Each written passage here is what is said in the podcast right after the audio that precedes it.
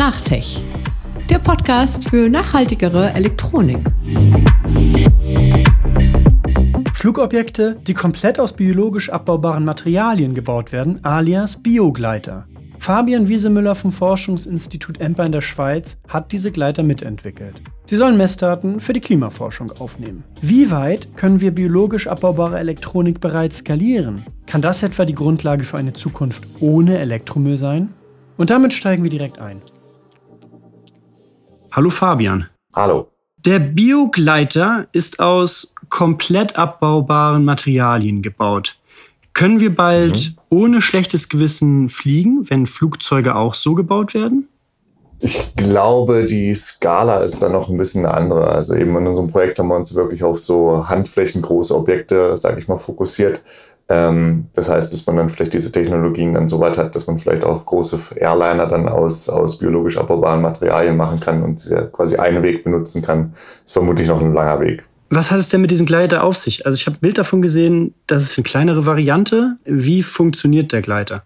Also prinzipiell ist es eben so, dass wir ähm, diesen Gleiter eigentlich von so einer bioinspirierten Vorlage eigentlich entwickelt haben. Das heißt, wir haben ähm, in die Natur geschaut und geschaut, was für Blätter oder ähnliche Gleitobjekte gibt es. Und ähm, dann gibt es eben diese Samen, die gerade vor allem in Indonesien auch ähm, zu finden sind, die halt ähm, wie so eine Art sehr dünnes Blatt entwickeln, das eben so einem Flügel eigentlich entspricht und die es schaffen können, eben sehr, sehr weit zu gleiten und das sehr effizient. Und wir wollten eigentlich das als Vorlage nutzen, um dann eigentlich ein, ein System zu entwickeln, das in unserem Fall nicht einen Samen, sondern eben einen Sensor möglichst weit tragen kann und so gut verteilen kann. Dieser Sensor, wie kann der denn auch komplett biologisch abbaubar sein und was ist das für ein Sensor, den ihr darauf gesetzt habt? Also der Sensor an sich ist eigentlich sehr einfach gehalten, ähm, besteht eigentlich aus Lackmus. Ähm, das ist eben so eine natürliche Farb, so ein natürlicher Farbstoff, der eben auf pH ähm, Veränderungen reagiert. Sprich, ähm, wie wir diesen Sensor nutzen, in dem Sinne ist eben, dass es wie eine Art optischer Patch ist, den wir in, in der Natur verteilen können, der getragen wird von diesem Flügel und dann eben, sobald eigentlich Regenwasser in Kontakt mit diesem pH-Sensor kommt, die Farbe verändert. Wir können diese Farbe dann quasi wieder auslesen und haben dann Informationen darüber, wie lokal gerade der pH-Wert ähm, in diesem Regenwasser zum Beispiel verhält. Das heißt, ihr lest den nachher aus und der ist entweder rot, wahrscheinlich für zu sauer, so kenne ich die pH-Streifen, und violett, wenn der zu basisch ist, richtig? Genau, ja. Muss man die dann alle wieder einsammeln, die, die Gleiter, oder wie, wie funktioniert das? Also eben die Vision oder das, was wir eigentlich damit mit diesem Projekt zeigen wollten, ist, dass wir eben diesen kompletten Gleiter mit Struktur, mit Sensor, mit Aktuator, den wir auch in, in, integriert haben in dieses System, eigentlich komplett aus biologisch abbaubarem Materialien gefertigt ist. Was ist der Aktuator? Eben, wir haben eben auf diesem Sensor eigentlich so eine Art ähm, Schutzschicht noch aufgetragen, die quasi nur dann sich öffnet und quasi den Sensor dann freilegt, wenn Regenwasser ähm, in Kontakt kommt mit diesem Sensor. Das heißt, die Idee war sozusagen, wenn wir diesen Gleiter ähm, im Labor haben und ihn irgendwie ähm, einfach nur lagern wollen, ähm, sollte er möglichst halt natürlich nicht mit der Luftfeuchtigkeit reagieren. Also dieser Sensor sollte möglichst nicht die Farbe schon verändern, bevor wir ihn quasi in, im Feld dann eingetragen haben. Und darum haben wir quasi wie so eine Art Schutzschild noch aufgetragen, das eben dann eben sich nur öffnet, wenn quasi die, die Umweltbedingungen halt ideal sind oder genau dann so einen Einfluss quasi auf den Aktuator haben, dass wir quasi Regen erwarten. Also eben die Idee war, dass wir eben diese Schutzschicht haben. Diese Schutzschicht öffnet sich dann, wenn wir zum Beispiel hohe Feucht Luftfeuchtigkeit haben, die man zum Beispiel kurz vor Regen erwartet und dann eigentlich nur dieser Regentropfen auf diesen Sensor dann treffen kann und der dann die Farbe verändert. Dann messt ihr quasi den Regen, also gar nicht den Boden, wo die Biogleiter landen, sondern ihr messt den pH-Wert des Regens, wenn es regnet. Genau, genau, ja. Wofür ist das gut? Wofür kann man das einsetzen? Gibt es ja schon so einen, so einen Einsatzfall praktisch? Also praktisch gesehen ist natürlich das Thema saurer Regen erstmal relativ interessant. Also eben, wir kennen es ja aus, aus den letzten Jahrzehnten, dass das häufig ein Problem war und auch zu Waldsterben geführt hat. Und eigentlich mit diesem Tool hätten wir sozusagen die Möglichkeit, eigentlich lokal wirklich eine Karte aufzubauen, wo wir sagen können, wo der pH-Wert in welchen Bereichen quasi liegt vom Regenwasser. Und ähm, das wäre dann effektiv ein Tool, um irgendwie bessere Karten oder besseres Verständnis zu schaffen, wie zum Beispiel dieser saure Regen sich über die Landschaft verteilt und dann vielleicht auch dementsprechend auch bessere Regularien dann zu entwickeln, die vielleicht dann auf die Politik wirken können. Das sind dann aber eher so punktuelle Bereiche, wo man diese Biogleiter aus ähm, von der Drohne. Mhm. Also nicht großflächig, weil wenn ich mir das vorstelle, dass es, äh, dass man überall da, wo es regnet und wo Wald ist, diese Biogleiter einsetzt, dann äh, braucht man ganz schön viele Dinger von denen wahrscheinlich. Ne? Das stimmt erstmal, aber eben, wir haben ja diese Gleiter selber, die wir haben mit diesem Sensor und dem Aktuator, dieser Schutzschicht, also das wiegen pro Stück 1,5 Gramm. Und wenn wir jetzt eine handelsübliche Drohne eigentlich nehmen, die die verteilen könnte über einen Bereich von mehreren hundert Metern oder Kilometern, ist es eben so, dass wir wirklich eine sehr, sehr große Zahl an diesen Gleitern eigentlich mittragen können. Das heißt Hunderte effektiv. Das ermöglicht es uns effektiv dann wirklich doch einen relativ großen Bereich auch abzudecken mit diesen Gleitern. Und so im großen Zusammenhang, diese Werte des sauren Regens, ich kann mir das vorstellen, wie er das misst. Aber wenn ich mir vorstelle, wozu das gut sein soll, dann äh, hätte ich jetzt erstmal gedacht, dass sowas schon gemessen wird. Wird das schon, wird das schon vorher gemessen oder war es bisher einfach noch nicht so möglich auf so einfache Art und Weise? Man kann das sicherlich auch heute schon messen. Ähm, das Problem in Anführungsstrichen ist einfach, oder die, die Herausforderung ist da, dass wir natürlich zum einen es sehr ähm, kosten- und, und arbeitsintensiv, weil wir dann zum Beispiel ein Team von Biologen brauchen, die dann ins Feld gehen, dann irgendwelche Sensoren verteilen, die eben dann aus ja, normalen, konventionellen PCB-Materialien sind, die eben dann nicht biologisch abbaubar sind. PCB, ich weiß, was es bedeutet, ähm, aber für, für die, die Zuhörer vielleicht nicht unbedingt. PCBs sind Printed Circuit Boards, das heißt Leiterplatten. Das heißt Platinen mit kleinen Elektronikbauteilen drauf. Ja. Genau, also eben diese konventionelle Elektronik, die muss dann eben halt auch wieder dann eingesammelt werden. Das heißt, wir bringen sie ins Feld, sammeln die Daten und dann muss quasi wieder ein Team von Forschern raus, muss diese Sensoren finden ähm, und dann eben einsammeln um sicher zu gehen, dass wir eben halt kein ähm, ja, E-Waste, halt irgendwelche toxischen Materialien eigentlich in die Natur einbringen. Und um das zu lösen, war eigentlich die Aufgabe für uns, dass wir eben so ein System entwickeln, das komplett biologisch abbaubar ist und eben dann wirklich in der Natur zurückgelassen werden kann, wo es dann eben sicher und ohne weitere ja, toxische ja, Komponenten eigentlich dann ja, kompostieren kann. Ja, das ist sehr spannend, vor allen Dingen mit einem Blick auf die Zukunft. Also ich habe noch nichts von Technik gehört, die komplett biologisch abbaubar ist. Was sind da denn noch die Möglichkeiten, wenn wir jetzt in die Zukunft gucken? Also was kann man denn da noch äh, mittlerweile schon aus komplett biologisch abbaubaren Materialien an Technik bauen? Also eben, es gibt, glaube ich, ganz viele verschiedene Sachen, wo, wo extrem viele Forscher eben momentan oder Forschende daran sind, eigentlich biologisch abbaubare Elektronik herzustellen. Und ähm, ein präsentes Beispiel sind zum Beispiel Batterien gerade so im ähm, Wearable-Bereich, also eben so Elektronik, die man am Körper tragen kann, gibt es relativ viel Interesse daran, eben bei so Wegwerfkomponenten, die zum Beispiel auch im, im Medizinalbereich benutzt werden, viel zum Beispiel Batterien zu haben, die man eben gefahrlos eigentlich in, in Kompost schmeißen kann. Dann allgemein gedruckte Sensoren, also eben zum Beispiel, dass man ein Blatt Papier nimmt, das er wirklich als Substrat nimmt und dann eben zum Beispiel Sensoren, die Temperatur, Luftfeuchtigkeit etc. Ähm, eigentlich dann messen können oder aber eben auch Transistoren. Und die Transistoren sind die auch biologisch abbaubar? Kann man die auch biologisch abbaubar bauen? Also eben, wenn man zum Beispiel carbonbasierte ähm, Tinte nimmt und einen biologisch abbaubaren Binder, also eben das Material, das quasi die einzelnen Carbon- und Graphitteilchen sozusagen zusammenhält, ähm, kann man zumindest es, sage ich mal, nicht toxisch machen. Ähm, es ist noch nicht perfekt biologisch abbaubar, weil eben Carbon ist Carbon. Ähm, das kann nicht weiter degraden oder sich weiter abbauen aber man kann zumindest mal diesen Anteil der, der komplett biologisch abbaubaren Komponenten zum Maximum treiben. Hast du dafür schon in der, in der Praxis so Beispiele, was da schon gemacht wird? Also in, an, an Batterien? An Batterien vor allen Dingen auch, ja, an vielleicht auch so ähnlich wie, wie ähm, so komplett äh, technische Produkte, wie jetzt den Biogleiter, der wirklich auch schon Anwendungsfall hat. Also so technische Bauteile, komplette Geräte, die gleich komplett abbaubar sind. Biologisch abbaubar sind. Meines Wissens ist leider effektiv so im, im kommerziellen Bereich wirklich wenig zu finden. Und das ist einfach häufig das Problem oder die allgemeine Herausforderung bei biologisch abbaubarer Elektronik ist einfach, dass es wie zwei verschiedene Anforderungen sind, die man eigentlich unter einem Dach vereinen will. Also bei Elektronik ist es ja wirklich so, dass man will, dass eigentlich man keinen Drift hat, dass man keine Veränderungen über die Zeit hat, dass zum Beispiel die Feuchtigkeit keinen Einfluss nimmt auf zum Beispiel den Widerstand. Aber wenn man es biologisch abbaubar machen will, heißt das ja effektiv, dass irgendwann die Feuchtigkeit quasi in dieses Material rein muss, dass wir dann irgendwie äh, Mikroben drin haben, die sich dann quasi dann ähm, darum kümmern können, dass das Substrat oder auch die Tinte dann eben biologisch abbaut. Ähm, das heißt, es sind zwei sehr widersprüchliche Anforderungen, die man sozusagen irgendwie verbinden möchte. Und ähm, dementsprechend gibt es im kommerziellen Bereich leider noch sehr, sehr wenig äh, Beispiele, wo man so komplett biologisch abbaubare Produkte oder Systeme eigentlich dann wirklich nutzt. Und wenn du jetzt mit deinem, mit deinem Wissen, sag ich mal, in die, in die Zukunft, äh, so, so träumerisch in die Zukunft schweifst, sag ich mal, könntest du dir, hättest du eine Vision, wie es in der Zukunft ausschauen könnte, was es da noch geben könnte an biologisch abbaubarer Technik?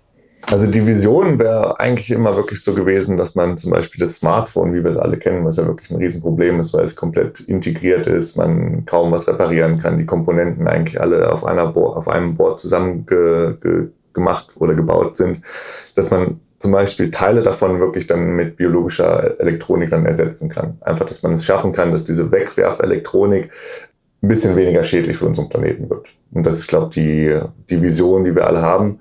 Ähm, naheliegender, vielleicht so in der näheren Zukunft, wäre effektiv das zu nutzen für gerade so Biotech, Biomedical Applications, also eben da, wo wir es im Medizinalbereich irgendwas am Körper haben oder auch Sachen, die man zum Beispiel im Körper dann implantiert. Sensorik, die man zum Beispiel aufs Herz selber dann irgendwie im Körper aufträgt, zum Beispiel, wo man dann schauen will, dass sie biologisch absorbierbar ist vom Körper.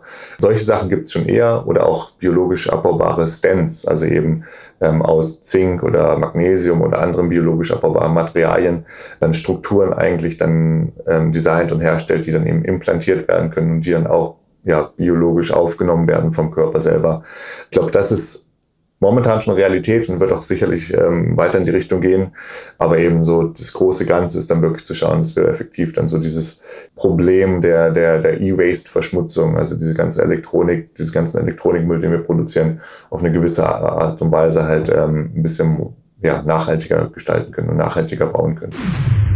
Als Zuhörer oder Zuhörerin des Podcasts würde mich auch mal interessieren, ob du schon einmal von biologisch abbaubarer Technik gehört hast. Wenn nicht, dann würden mich auch deine Träume und Ideen für kompostierbare Elektronik interessieren.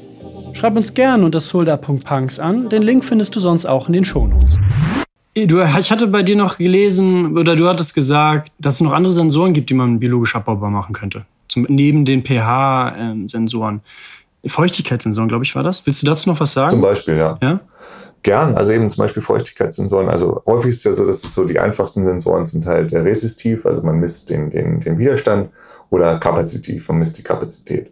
Und ähm, zum Beispiel so ein, so ein Feuchtigkeitssensor ist eigentlich in dem Sinne relativ schnell designt und hergestellt, indem man eigentlich schaut, man hat eigentlich so eine Art Fingerelektroden, die hat man halt zum Beispiel auf, auf Papier dann druckt, ähm, die aus einer ähm, leitenden Tinte gemacht sind, die im Idealfall eben einen biologisch abbaubaren Binder und zum Beispiel Carbonpartikel effektiv besteht. Und wenn man jetzt zum Beispiel auf diese Ärmchen, die man dann effektiv gedruckt hat, ähm, irgendein Material aufträgt, was sehr auf Feuchtigkeit reagiert, sprich sehr viel Feuchtigkeit absorbiert, ähm, ist das effektiv eine Möglichkeit, dass man die Feldkonstante sozusagen von, diesem, von dieser Kapazität dann messen kann, ähm, beziehungsweise die Kapazität dann selber messen kann. Und diese Kapazität ist halt abhängig davon, wie viel Feuchtigkeit in diesem Material sich gerade befindet, was auf dieser ähm, Elektrode sozusagen aufgebracht ist. Und so kann man es eigentlich relativ einfach, ähm, ja, solche Sensoren biologisch abbaubar machen. Ähm, wir haben zum Beispiel ein Projekt gehabt, wo wir eben als aktive Substanz eben ähm, Protein aus einem Ei genommen haben, was eben sehr gut auf die Feuchtigkeit reagiert, diese schnell aufnimmt und auch wieder abgibt. Und das ist eigentlich relativ, ja, State of the Art oder machbar, sowas zu messen. Die schwierigen Komponenten sind dann effektiv wirklich zu schauen, dass man die ganze Messelektronik dann natürlich auch noch biologisch abbaubar macht. Und das ist so wirklich der nächste Schritt, ähm, weil da braucht man natürlich dann ja Regelungstechnik, da braucht man irgendwelche Voltage-Brücken, äh, Voltbrücken ähm, etc. etc., wo es dann halt sehr schwierig ist oder digital zu Analogwandler oder beziehungsweise analog zu Digitalwandler, die dann effektiv ein messbares Signal aus diesem aus dieser Messung dann machen können. Da wird es dann schwierig, da braucht man dann eben Transistoren, die eben auch schon biologisch abbaubar gemacht worden sind. Also es gibt Beispiele, wo zum Beispiel auf Papier solche Transistorennetzwerke gebaut worden sind oder wo zum Beispiel sogar ganze Verstärker auf Papier gemacht worden sind. Aber eben da ist natürlich so von, von der Leistung, von der Performance allgemein noch, noch einiges ähm, ja, an Weg zu gehen. Angenommen, man könnte das Handy komplett kompostierbar machen. So haben wir das tatsächlich äh, ja auch bei uns ins Manifest reingeschrieben, als äh, ganz utopische Vision, ganz in die Ferne, in die Zukunft gedacht. Wie ist es denn mit der Funkverbindung? Gibt es da schon Ansätze, die komplett biologisch abbaubar zu machen?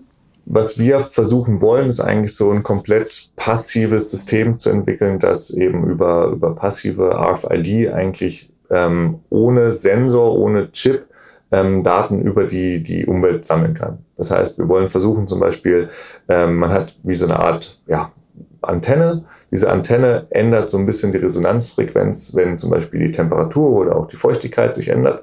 Und ähm, wenn wir quasi effektiv ein Signal dann auf diese Antenne senden und die, das reflektierte Signal dann wieder messen, ähm, können wir quasi Aussagen darüber treffen, wie zum Beispiel jetzt gerade die Temperatur oder die, die, die Feuchtigkeit an diesem Sensor genau ist.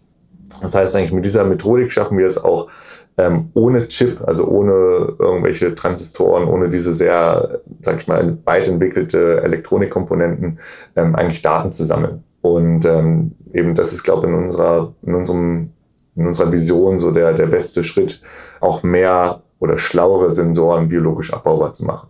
Und es könnten zum Beispiel eben sein Mikrofone, es könnten sein andere Sensoren, die Mikropollutants, also eben ähm, irgendwelche Gefahrenstoffe detektieren können, die eben chemisch reagieren und dann zum Beispiel auch diese Resonanzfrequenz ähm, verändern.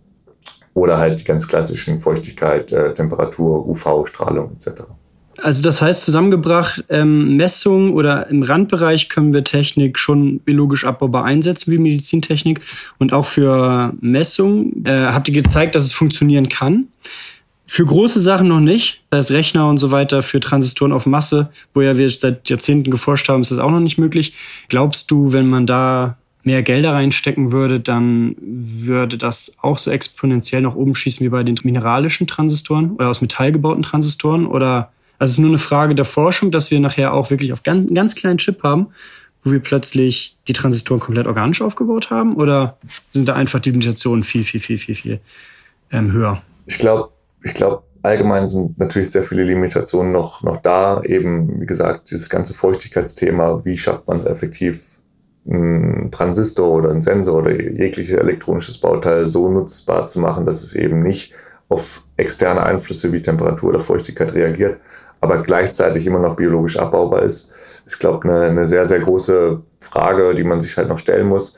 Dann ist natürlich so, dass natürlich das Volumen oder diese ganze Entwicklung, die jetzt in, klassische Transistoren halt reinge, reingeflossen ist, eben schon Jahrzehnte an Forschung quasi zurück hat. Also eben bis wir halt von, von der Leistung vielleicht vergleichbare Module haben, wird es wahrscheinlich noch sehr, sehr, sehr, sehr lange gehen, ähm, wenn es überhaupt erreichbar ist. Eben, wie gesagt, aus der Begründung oder aus diesem Grund heraus, dass man eben immer diese zwei Anforderungen hat, die eigentlich komplett widersprüchlich sind.